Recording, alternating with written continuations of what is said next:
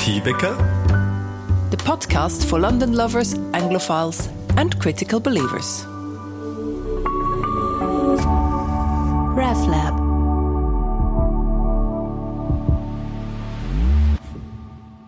Guten Tag, liebe Podcast-Community, und herzlich willkommen zu einer neuen Episode von More Teewecker, der Podcast für London-Liebhaberinnen, Menschenfreunde, Glaubensinteressierte und Geschichtsfans direkt aus der britischen Hauptstadt. Ich bin Carla Maurer, Pfarrerin an der Schweizer Kirche in London. Und ich rede mit Menschen, die im Großstadtdschungel leben und überleben und wo mich als Pfarrerin und unsere Kirche im Herz von London prägen. Schwere Schicksalsschläge können einem jederzeit und total unerwartet treffen. Der Gedanke, dass unser Leben und das von unseren Liebsten eigentlich an einem sehr seidigen Faden hängt, der begleitet mich fast täglich. Als Pfarrerin komme ich immer wieder mit über, wie schnell sich das Leben plötzlich verändern kann. Denn wenn Menschen mir ihre Geschichten anvertrauen oder jemand in der Gemeinde einen erschütternden Einschnitt erfahrt. Es macht mich zutiefst demütig, dass ich Menschen in schwierigen, manchmal sogar fast unverträglichen Situationen ein Stück weit darf begleiten Häufig sagt man von Menschen, die unerwartet oder besonders hart vom Schicksal getroffen werden oder wo mit erschwerten Lebensbedingungen leben, sie sagen eine Inspiration. Das ist eine schwierige Aussage. Damit wird nämlich impliziert, dass die Lebenssituation von der Person grundlegend negativ ist und das Bewältigen vom Alltag besonders glorreich oder besonders bewundernswert ist. Wie sich die Person aber eigentlich fühlt in ihrem Leben drin, dem einen Leben, das eine Leben, wo wir kennen und haben, das verschwindet hinter der Interpretation und es sagt schlussendlich mehr über uns selber aus als über unser Gegenüber. Inspiration, das heißt ja eigentlich beselig. Und wenn ein Mensch in erster Linie als Quelle der Inspiration, also quasi als Trittbrett zu unserer Beseelung gesehen wird, dann können wir den Mensch gar nicht wirklich wahrnehmen, so wie er eigentlich ist und wie er sich eigentlich fühlt. Es findet dann nämlich so eine Art von Glorifizierung statt.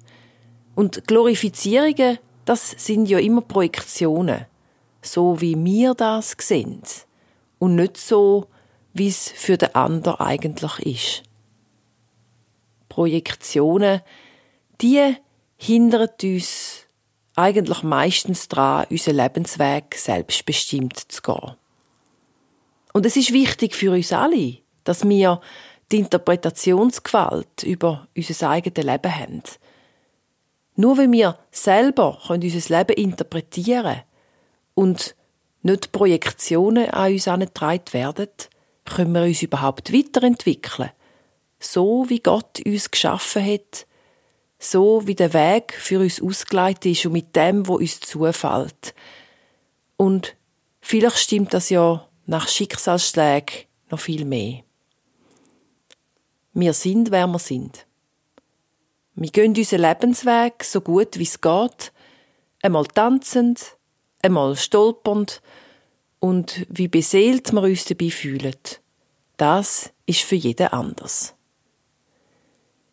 Mein heutiger Gast ist Ruth Gordon, eine Balletttänzerin aus Luzern, die vor über 50 Jahren als junge Frau nach England ausgewandert ist und in ihrer Wahlheimat denn sehr bald ihre grosse Liebe gefunden, aber auch sehr früh wieder verloren hat.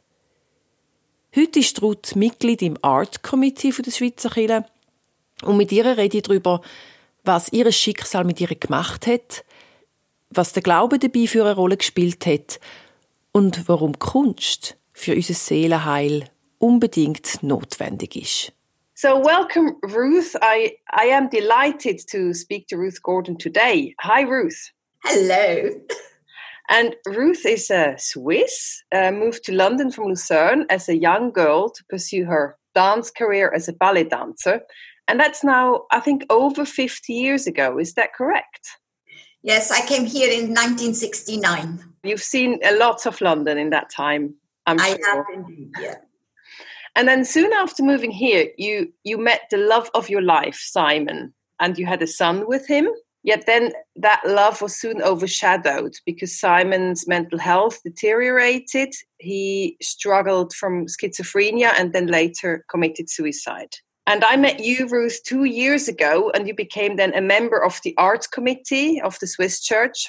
And today I would like to talk to you about how you coped with those strokes of fate that you experienced in your life, as well as about your love for dance and the importance for the arts in, in this time of crisis. So thank you very much to talk to me, Ruth, um, also about uh, quite difficult topics and being so open about it. So you have gone through pretty rough times in your life. How do you look back now and how are you today? I look back with some sadness, which is only natural. But on the other hand, I am actually quite grateful for what I have gone through because it made me that much richer inside myself. I had to question myself.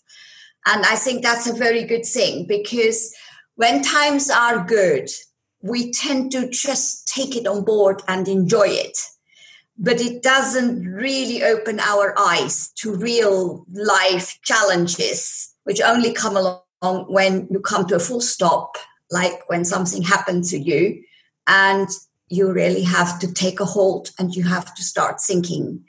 And then sometimes you have to dig quite deep into your insight. And then when you start growing, really, basically. And were there also times when you felt okay, I, I can't get up anymore. I can't carry on. Where you found it very hard to see the light on the horizon?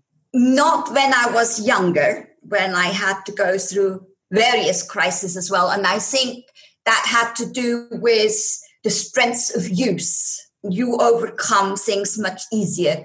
However, when I reached my age of menopause, that became more difficult because that is a fight for a lady on its own before any other things come along. And I had to struggle with the death of my father, then of my mother. And having been always an only child, I had to deal with this from London. My son was still in the higher school. He was already in A levels in college and then at university. But as a one parent, obviously, it's still very difficult, no matter what age your child is, when you have to go to Switzerland and abandon him and have to sort out things there. So you you sort of split yourself. Plus, I had financial problems. I tried to study, and it was all too much. And my body just sort of said, "No, I don't take this on board any longer."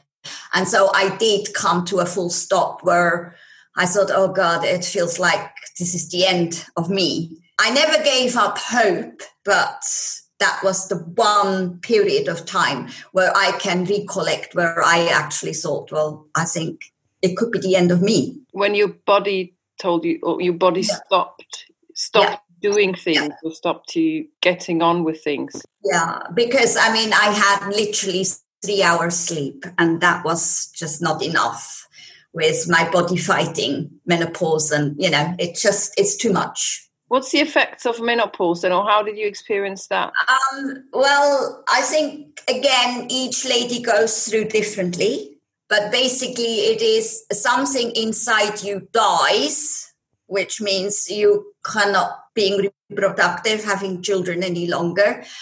And I then went into book reading and I found out that actually during that time where you have to take care and many people nowadays go on hormone replacement thing but I didn't. I went all the way natural. I started to drink a lot of nettle tea, which helps the body to readjust with the hormones in a natural way rather than in an invasive way. Because whatever we do when it's too harsh for our bodies, we will have to pay for it later on. It might be a masking saying at that time, which is wonderful. It's like when you have severe pain and you take a painkiller. It's wonderful. You get rest for a few hours, maybe days, maybe weeks, maybe even months. And all of a sudden, the problem hasn't been solved and it will come back and bite you again so it's it's like a vicious circle in the end so i i took to natural medicine which was the nettle tea which helped but even so you you find that something is dying in you. And then when i read those books it says celebrate your own rebirth. You now become a full person. And the more i thought about it and I went on, and I mean, my menopause lasted till I was 68, which is a very long time. But then I came to the conclusion, and I felt very strongly inside me that I am now a complete family because the female hormones reduce and the male come a little up. So basically, you are male and female, and the inside, which never really grows up, you always remain as a child, which is so beautiful, is now my baby. So I'm a family unit. That has helped me tremendously. I mean, it really opened my eyes to it. I don't feel lonely anymore, which I did. I mean, I had moments where I felt terribly lonely, but now I just go back to that particular point and say to myself, well, I, I am everything now. I'm my father, I'm my mother, and I have this child to nurture. And that is my insight. That's a wonderful thought, and I think especially for something that is not very often talked about, and, and the impact it has on, on, on women's well-being, and it can be a very long time going through menopause, and you're just kind of struggling on with it on your own. And I think another topic that falls into that category, and you have experienced is mental health, isn't it? That you, that's something that is not often talked about. And when you were first confronted with your husband's mental health issues, even less talked about than we do today. Maybe before we come to that, if we go at to the very beginning of your relationship, I think you were very much in love with Simon, weren't you? Absolutely. I mean, it was something like a miracle happened because as a young girl, you always dream or you read these fairy stories that the young princess finds love with a prince. And I carried that all the way through in my early childhood and later on in my teenage years. And I was always dreaming of a prince. And then lots of people kept on saying, no, don't, don't start dreaming because life is not like that. But I never gave up on that. I thought, no, no, no, no, you are wrong. Am right. My heart says that you will find a prince. And I did find lots of men in beginning, and they never really came up to my dreams. And so I thought, no, no, no, this is not right. I can't sort of compromise on this matter. And then when I found Simon, it just within two weeks, it was just right completely completely right. Um, everything just matched. I mean obviously he was a musician a very fine pianist and that obviously went very well with me dancing. He played a lot for ballet companies and he was very refined he was intelligent he was a pure gentleman and what i very much appreciated on him he said i will not ask you to go to bed with me until we're married. And then after a fortnight, he said, Ruth, be very honest, I cannot wait to go to bed with you, but we have to get married. And that's how we got married. Oh, right. oh, uh, yeah, we were married before we went to bed. Bit old fashioned, maybe nowadays, I don't know, but that was my wish and this came true. I found a man who appreciated the same values like myself, and there was no question on that one. After two weeks, we were married. And because he was Jewish, we only could uh, a civil service. We couldn't go to a church because he couldn't come on a Christian church, and I wasn't allowed to have a Jewish wedding. So we just settled like that. So, what is love for you? Oh, love for me is I think I've never bloomed so much than in the three years I was married to that wonderful prince, I call him now, because he gave me everything I was lacking. I had no real confidence. I had a lot of love in me for various things, not just for people, but obviously for my dance. I had an awful lot of love. That was my power to overcome whatever various full stops which came along in my life. But with him, he just opened and I never had to close my heart. It just was open, so open, which could have been very dangerous. But with the case of with Simon, he just handled me with silk gloves. He put me on a pedestal. He always introduced me as his wonderful wife. He was so proud of. You know, I mean, how many women get that? I remember my mother saying, you know, Ruth, I'm now married nearly 60 years and I've never experienced what you're experiencing. I'm jealous and don't ever be sad that it only lasted three years because you had the fullness. What is 50, 60 years when you're not happy? And that's true. Hmm. And you can see like that as well to a certain extent? I can, yes. yes. I can definitely. I mean, I followed my mother very clearly in that one, very clear. And then you had a son with uh, Simon about two or three years later. Yes. And then when your son was about a year old, Simon had the first signs of his schizophrenic episodes. Is that right? Yes, yes. So it, it was brought on by his grandmother. Now, when I married him, I only knew his grandmother. And she was a very fine lady of a very wonderful age. I mean, she was at that time 90, I think, when I got married to Simon. And she lived in Maida Vale, and I was introduced to her. And I only knew that Simon lost his father when he was 11 through lung cancer, but I never knew that he had a, a mother. It was never really discussed because Simon's grandmother was his world. He grew up with her. He went to boarding school and then always came back to her, his grandmother. Now, at that time, his grandmother died quite horrifically, really. She burnt herself to third degree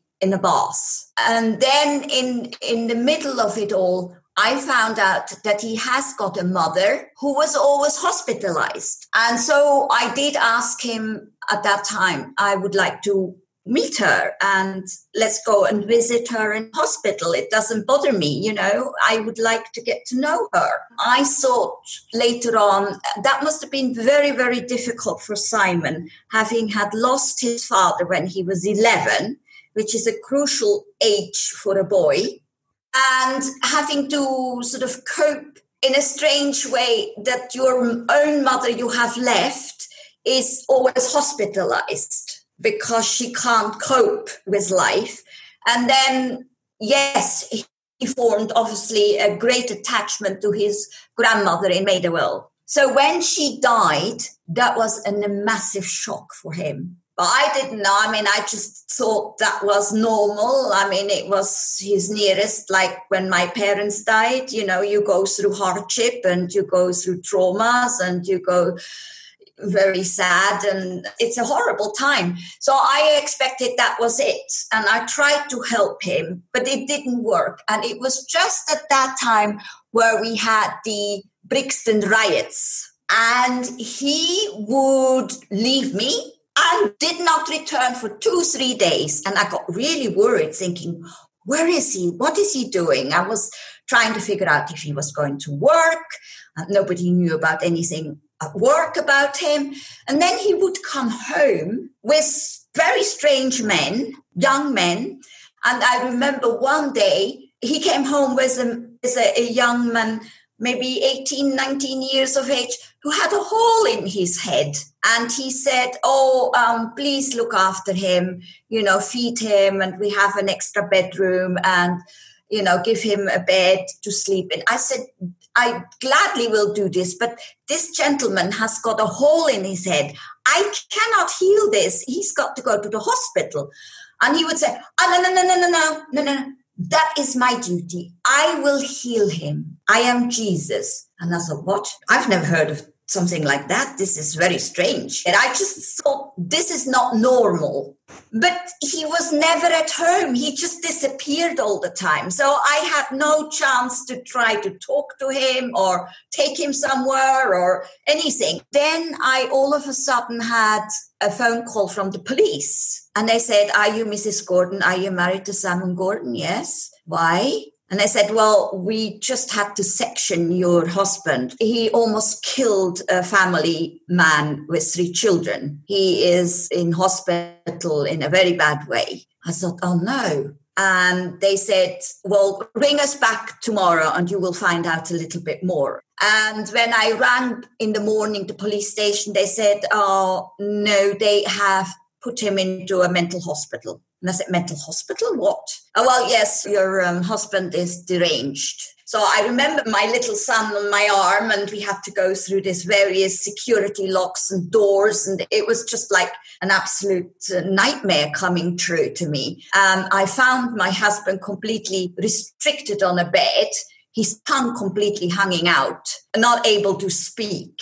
So they obviously had to inject him to, to make him lethargic rather than aggressive. And I was able then to talk to a professor and the hospital and I said, Well, what is wrong with my husband? Because I don't know what's wrong. And he said, Well, don't you know that he's schizophrenic? And I said, Schizophrenic? What? I said, I've never heard of that. What is it? And he sort of briefly explained to me. And I said, well, I would like to take my husband back home. And he said, oh, no, no, no, no, we're not releasing him. I said, well, I'm his wife and I'd like him back home with me.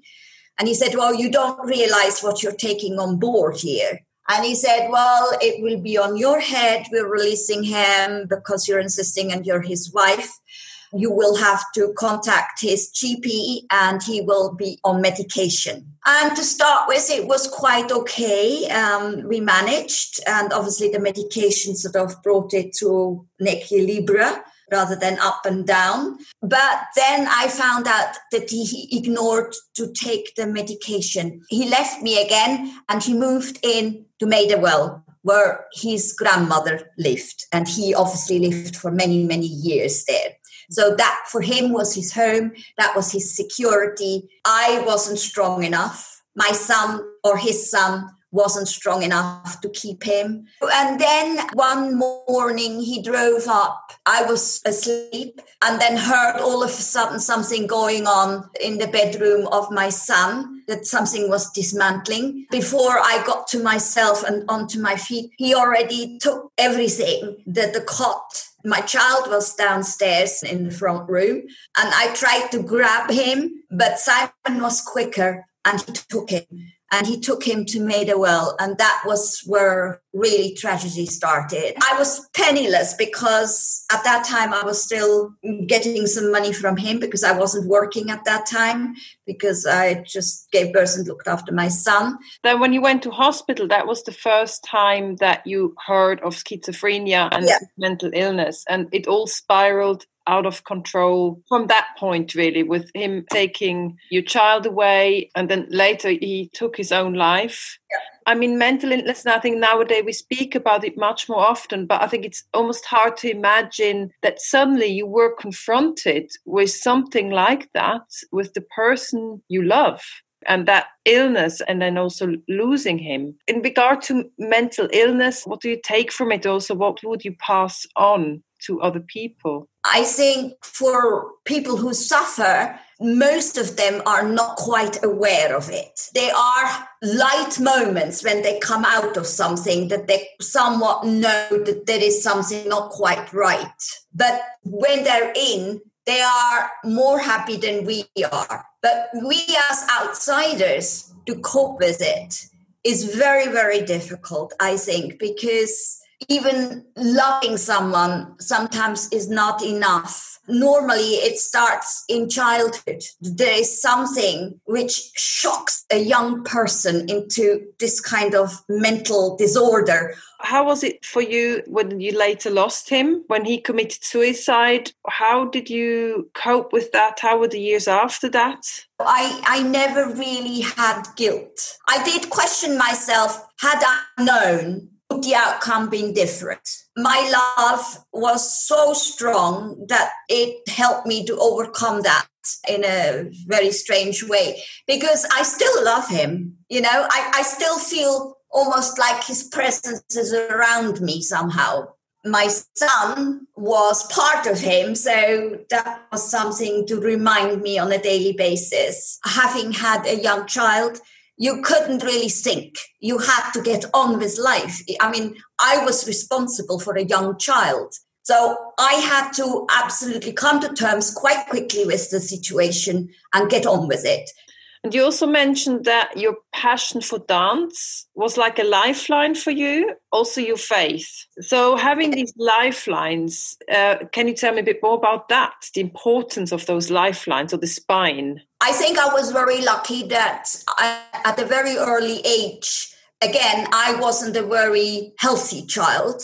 I was born with a liver defect, and that haunted me all my life. So I was never really liked at school. I can't recall really, really happy days at school because nobody really liked me because I fainted all the time. I was sick all the time, and nobody wanted someone like that around. So when I was 11, I already made up my mind that I had no interest to go into studies or anything like that, that I needed to dance and to start with, it was very difficult because I was put into a ballet school when I was four and I struggled. I mean, I just hanged on the bar rather than stood gracefully like everybody else. But when I was 11, my body started to develop more and I had an inner strength. I never had a physical strength. I had an inner strength, which was developing within me. I knew then that I needed to dance and I had terrible fights with my parents because they couldn't understand. But I know even now that I absolutely chose the right vocation for myself. Just pure love for it gave me wings. I did all sorts of things for that love. It's something you don't mind.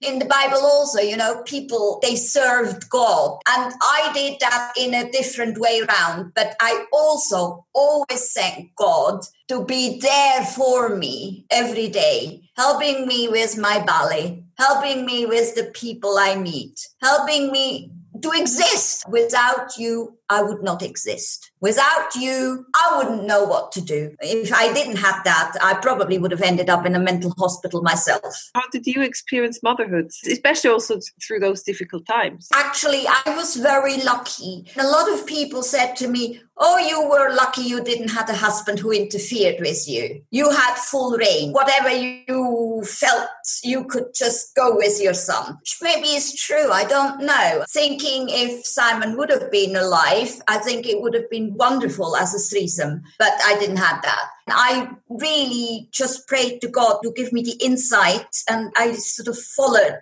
what was sort of given to me what to do because I always thought that my son should grow up with a lot of art because I think this is very important. It doesn't mean that children have to become professionals, but it is something which makes them more round. Yeah, I would like to talk to you about the importance of art. So you said you that's a part of the upbringing you gave your son, and you think it's very important in everyone's life. And you are in the art committee as well of the Swiss Church, where we um, decide on the arts program at the church. And currently, we are in a very unusual times with the pandemic. The impact on artists is quite big um, of the consequences of the pandemic. So, what is the importance of the arts for you? Apart from being able to perform or exhibit your art, which comes from within you because we are all creative, it is very important not to stop that because that develops a person. The to give that chance to every child to express itself because otherwise one stifles that and if you stifle something in a person that has its own consequences. The art sector in general, because there is like a massive impact at the moment on the arts and on artists. And in a big crisis, I think that's the true for wartime as well. The arts are usually the sector that gets the most cuts and it's just considered as not as important. And why would you think that in a crisis like that, why is it so important to support the arts and to keep them going for, for all of them? A society without art is non-existing as simple as that. A society cannot exist without art because people have to express themselves. People move on with their ideas. And when you look at artistic creations they already have almost predicted our future. So, thank you very much. You have also uh, written a book about it. I think that's important to mention, based on your diary around the time when Simon became ill, around the time when you lost him. I think it's really insightful also what you say at the end, not knowing about mental illness and having to learn about it in that crucial time. So, uh, we will put the title of the book and everything in the show notes. So, if you're interested to read Ruth's book, you can order it online. Ruth, thank you very much for talking to me also so openly. I think it's so important to share stories like yours and experiences like yours for people out there who are in similar situations and who know that they're not alone and other people have gone through similar things as well, especially in times like these. Thank you very much.